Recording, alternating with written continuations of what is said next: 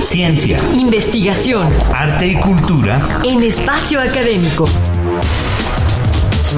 Una producción de la Asociación Autónoma del Personal Académico de la UNAM para Radio UNAM.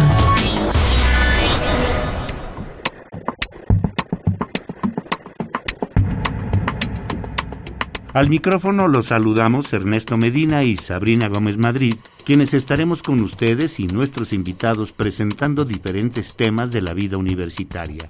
Y bueno, esta es la segunda parte de cuatro que les ofreceremos pues continuamente. Hoy vamos a hablar del Centro de Iniciación Musical de la UNAM. La Facultad de Música es responsable de formar profesionales en este campo a través de diferentes estrategias como la que emprende el Centro de Iniciación Musical como centro de extensión universitaria. Y para comentarnos acerca de ello, hoy vuelve con nosotros la maestra Rocío Viruega Aranda, quien se ha enfocado en la enseñanza del piano en los niveles básico y medio. Gracias por volver a nuestro programa, maestra. Un honor estar nuevamente aquí con ustedes compartiendo sobre este tema musical. Maestra Viruega, ¿Qué es lo que hace al Centro de Iniciación Musical de la Escuela Nacional de Música un lugar especial para el aprendizaje desde la infancia? Em, yo creo que es un lugar especial, primero porque estamos privilegiados con el espacio que tenemos. Es la facultad es un edificio hermoso. Hay jardines, los niños tienen una convivencia no solamente con ellos, sino también con los chicos de propedéutico, que es como prepa, y con los chicos universitarios pueden entrar a conciertos de, de los grandes, escuchar a sus compañeros. Entonces la vida universitaria para ellos comienza desde ahí. ¿Y cuáles son las áreas en las que trabaja y cómo se da la elección de un instrumento musical para su aprendizaje, maestra Viruega?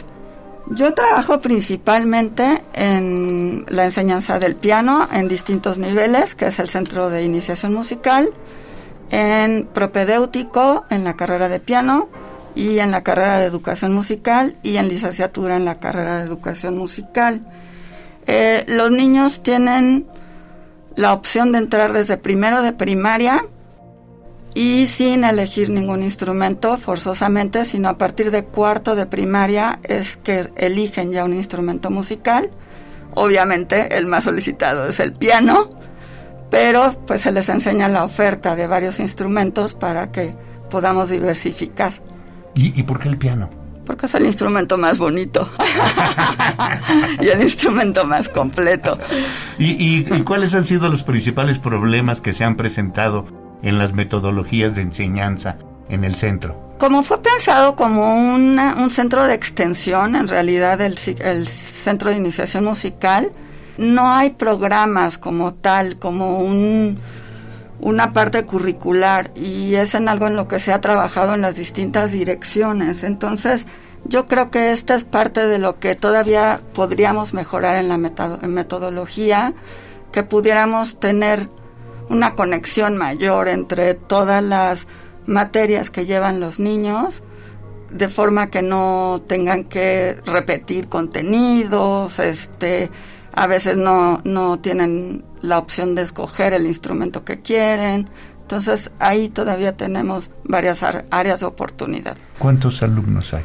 En el centro de iniciación musical son alrededor de 30, 40 niños por cada grado llevan de primero a sexto de primaria y tres grados en secundaria.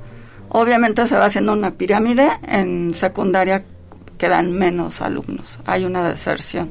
¿Cuál ha sido la evolución que ha tenido el centro de iniciación musical en relación a la enseñanza concreta precisamente del piano, su instrumento? Ah, em, yo creo que sí ha habido una mayor concientización eh, sobre lo importante que es que los niños tengan una formación muy sólida en el piano desde un inicio. Antes era un poco como un juego, como un complemento. Y ahorita sí sabemos que entre más se desarrolle un niño a menor edad, va a ser seguramente un profesional en el piano mucho mejor preparado eh, háblanos un poco del reciente proyecto de investigación en el que participa. ¿En qué consiste? ¿Quiénes forman parte? ¿Y por qué decidieron unirse para diseñarlo? Justamente por, por esto que les comento, la falta un poco de, contenido programático entre las distintas materias. Eh, somos varias maestras de piano, eh, Silvia Alonso, la maestra Cristina Castro y yo, quienes en charlas así entre, entre amigas, discutíamos mucho esto, que veíamos una falta de conexión entre la práctica, que sería el, instrumento, en este caso el piano, y la parte teórica. Eh, tenemos una, una, maestra, Alma Ochoa, que fue quien decidió empezar a, hacer contenidos que unieran la práctica con la teórica en el mismo nivel, en el mismo momento. Y a raíz de ahí comenzamos a trabajar este proyecto.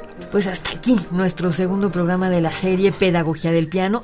Mañana conversaremos también con la maestra Rocío Viruega Aranda acerca de su proyecto de iniciación temprana. Muchas gracias, maestra. Muchas gracias.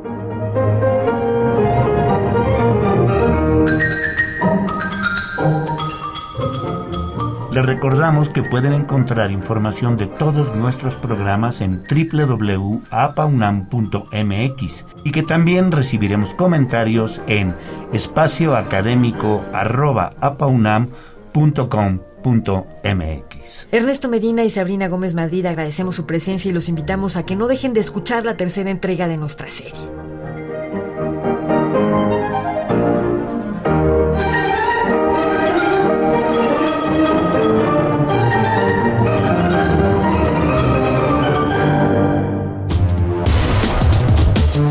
APA UNAM, el pluralismo ideológico, esencia de la universidad. Radio UNAM, experiencia sonora.